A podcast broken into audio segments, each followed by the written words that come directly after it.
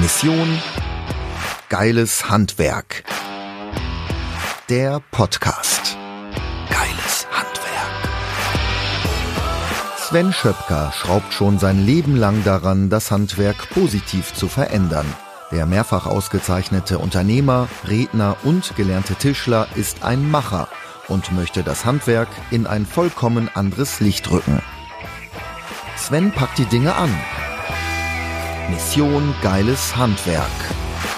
Herzlich willkommen in meinem Podcast. Ich bin Sven Schöpker und du bist hier genau richtig, wenn du dein Handwerksunternehmen erfolgreicher führen möchtest.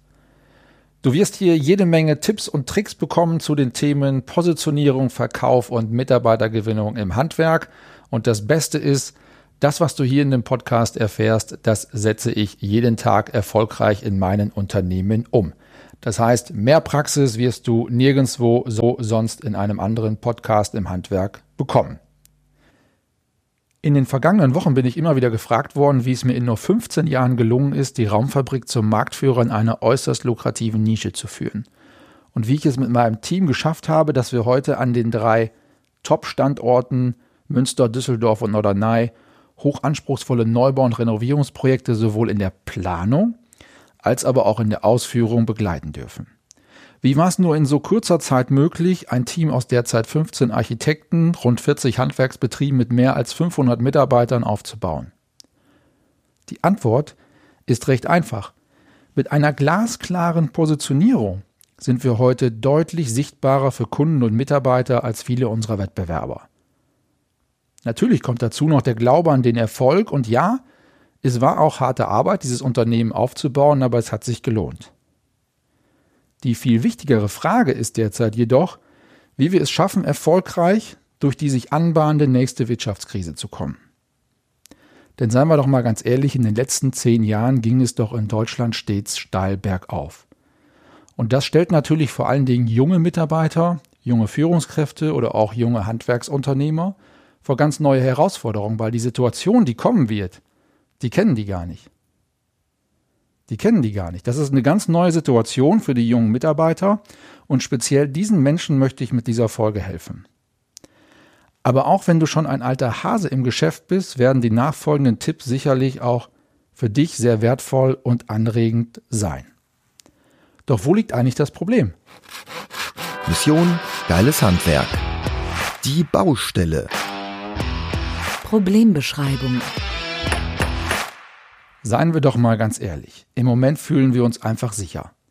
Ja, die Situation im Handwerk ist derzeit sehr gut, die wird auch im nächsten Jahr noch so sein.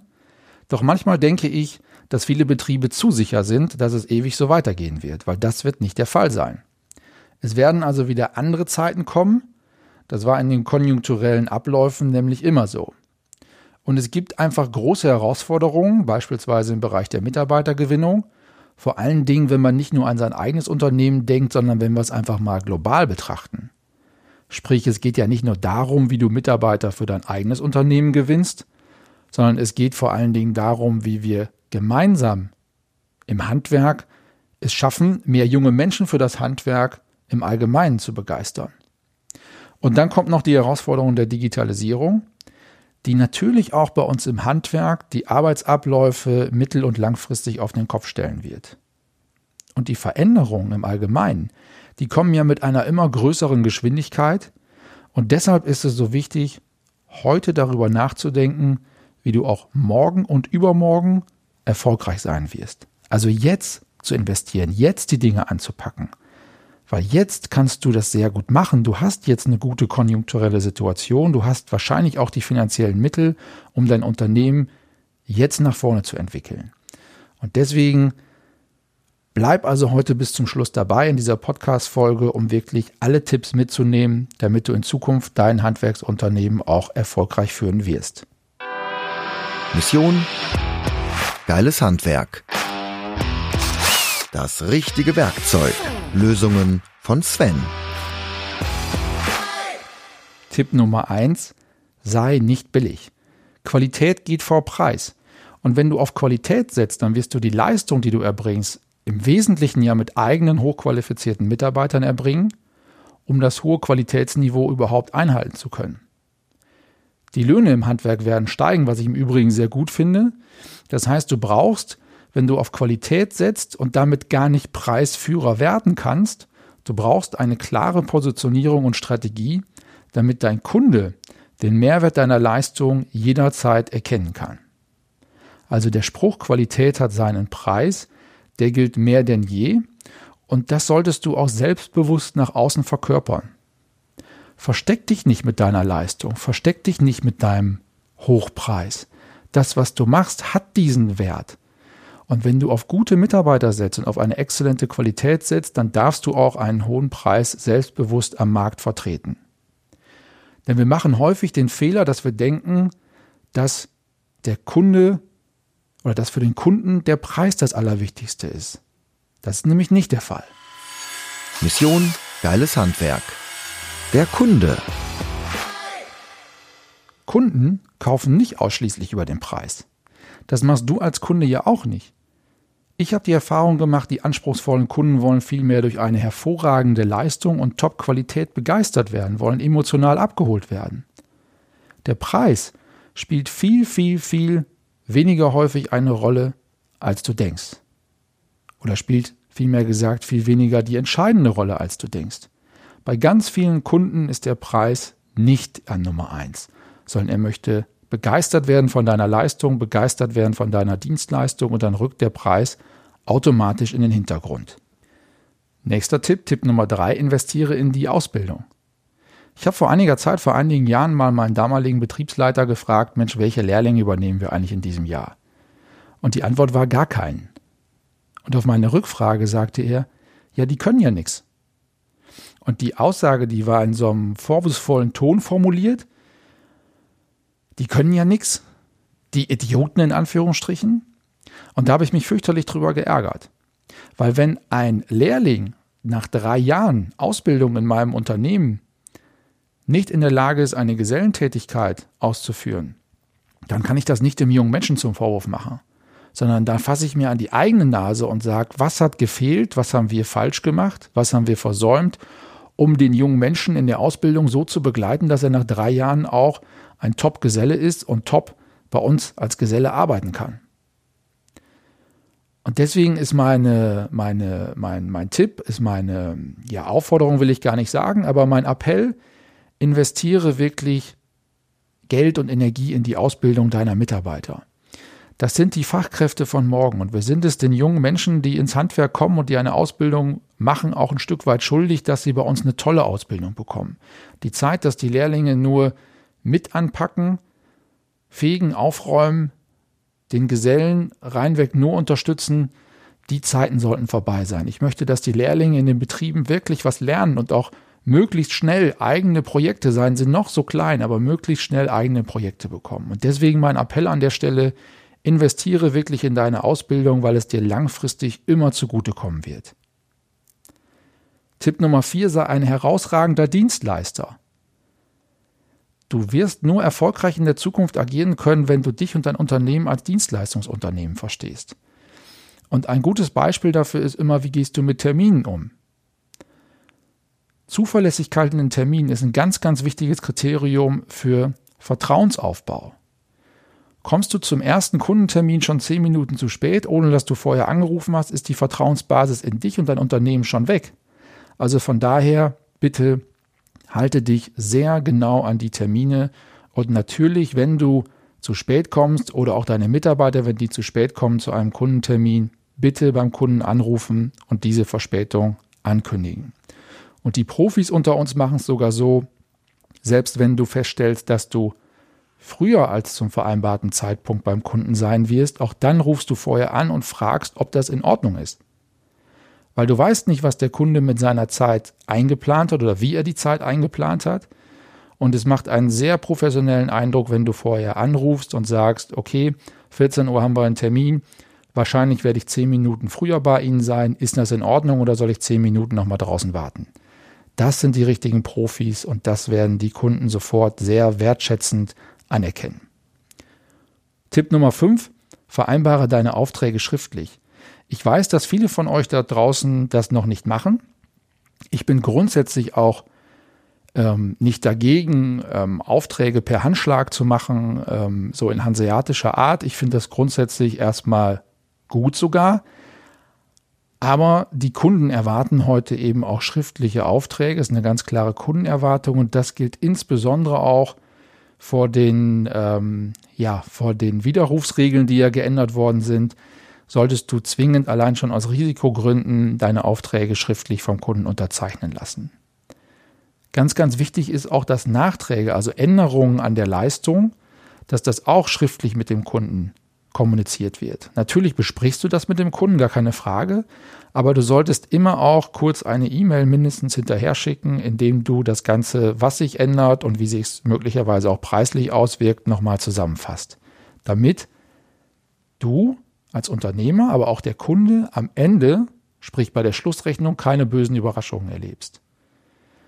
Und da solltest du allein schon im Sinne von Risikomanagement drüber nachdenken, wirklich vereinbare deine Aufträge mit dem Kunden schriftlich, vor allen Dingen, wenn es Leistungsänderungen gibt. Tipp Nummer 6. Schließe dich mit Handwerkskollegen zusammen.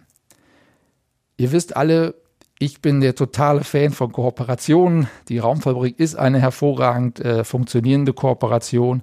Und was ich halt immer merke, diese Bündelung vom Vertrieb und Marketing, wie wir das in der Raumfabrik machen, ist für jeden Handwerksunternehmer, der bei uns angeschlossen ist, natürlich Gold wert.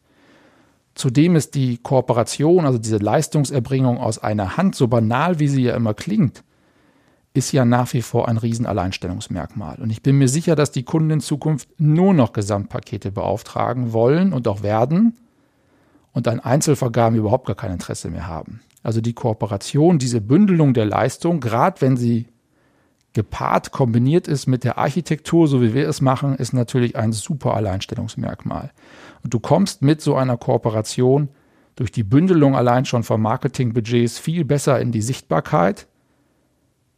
Und ganz wichtig, du hast natürlich auch viel bessere Bauprozesse. Das heißt, durch das Zusammenspiel der Gewerke, durch das Zusammenspiel der immer gleichen Gewerke vor allen Dingen, die ja auch, so wie bei uns EDV-technisch sehr stark vernetzt sind, hast du natürlich deutlich bessere Bauprozesse, die sich positiv auf deine Nachkalkulationen auswirken. Tipp Nummer 7, erstelle Angebote, die dein Kunde versteht. Dazu gibt es eine eigene Folge hier im Podcast, weil das Thema mir so wichtig ist. Die Kunden wollen heute Angebote haben, die sie selbst verstehen können. Die wollen keine Angebote haben mit irgendwelchen Fachregeln, Fachvokabeln, Fachchinesisch. Können die Kunden eh nicht verstehen. Und die Erfahrung, die ich immer gemacht habe, ist, wenn ich Angebote dabei hatte, die ja so aufgebaut sind, wie man es typischerweise von einem Handwerksunternehmen kennt, also mit einer sehr detaillierten Auflistung der einzelnen Leistungen, sehr stark technisch beschrieben, sehr stark äh, mit Fachvokabeln auch ähm, versehen, dann passiert auch Folgendes, der Kunde kann das Angebot gar nicht verstehen und dann kann er doch natürlich nur den Preis vergleichen. Und immer wenn der Kunde ein Angebot nicht versteht, dann holt er sich eine zweite Meinung. Das ist genauso, als wenn du zum Arzt gehst und du verstehst nicht, was der Arzt sagt, dann holst du dir auch eine zweite Meinung, du gehst zum zweiten Arzt. Bei uns im Handwerk ist es genauso. Sprich, wenn der Kunde dein Angebot nicht versteht, holt er sich eine zweite Meinung, das heißt, er geht zum zweiten Handwerker. Und wenn er das Angebot dort auch nicht versteht, weil er es genauso macht, dann kann der Kunde ja nur den Preis vergleichen, weil das kann er auf jeden Fall verstehen.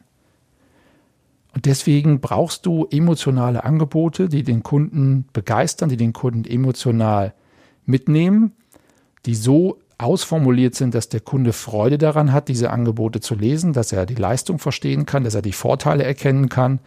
Und weil mir das Thema so wichtig ist, gibt es dazu auch eine eigene Folge hier im Podcast.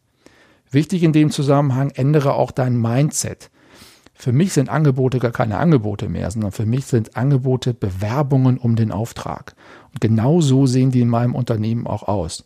Das ist eine sehr hochwertig gemachte Angebotspräsentationsmappe. Es wird zu einem richtigen Buch zusammengebunden. Das ist vernünftig gestaltet, gelayoutet, weil ich einfach diesen Qualitäts, dieses Qualitätsdenken, diesen Qualitätsanspruch möchte ich einfach auch wiedergespiegelt wissen in meinen Bewerbungen um den Auftrag, also sprich in meinem Angebot. Und allein durch dieses andere Mindset, diese Angebote zu verstehen als Bewerbung um den Auftrag, haben wir einen Riesensprung nach vorne gemacht.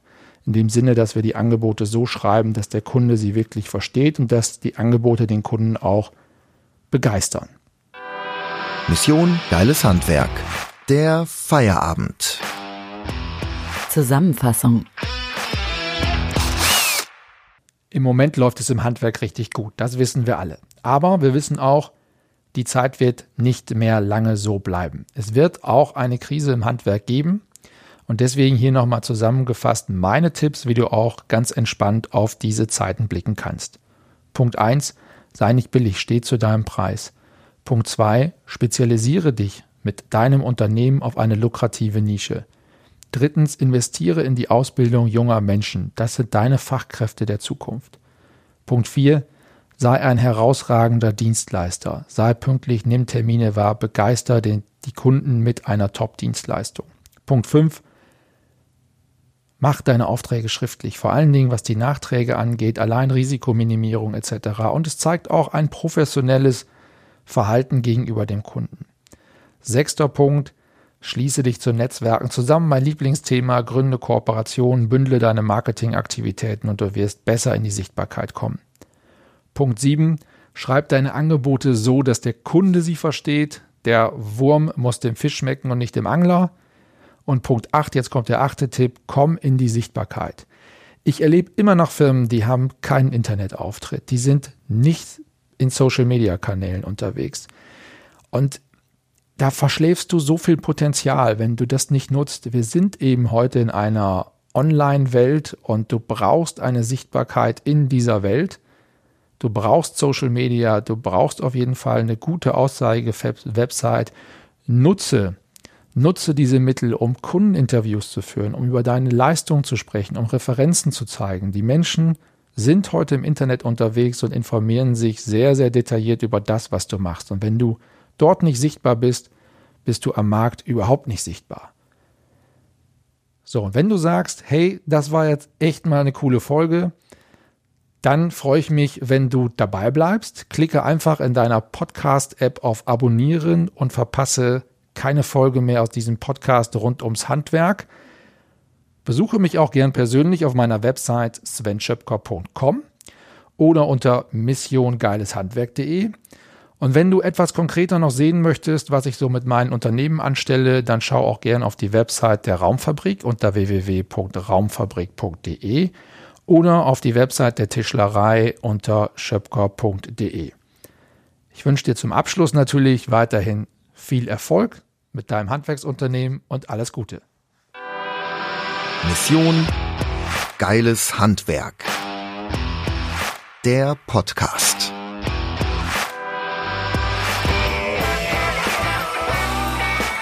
Von und mit Sven Schöpker. Sei auch ein Macher, mach mit. Mehr Handgriffe und Werkzeuge findest du auf missiongeileshandwerk.de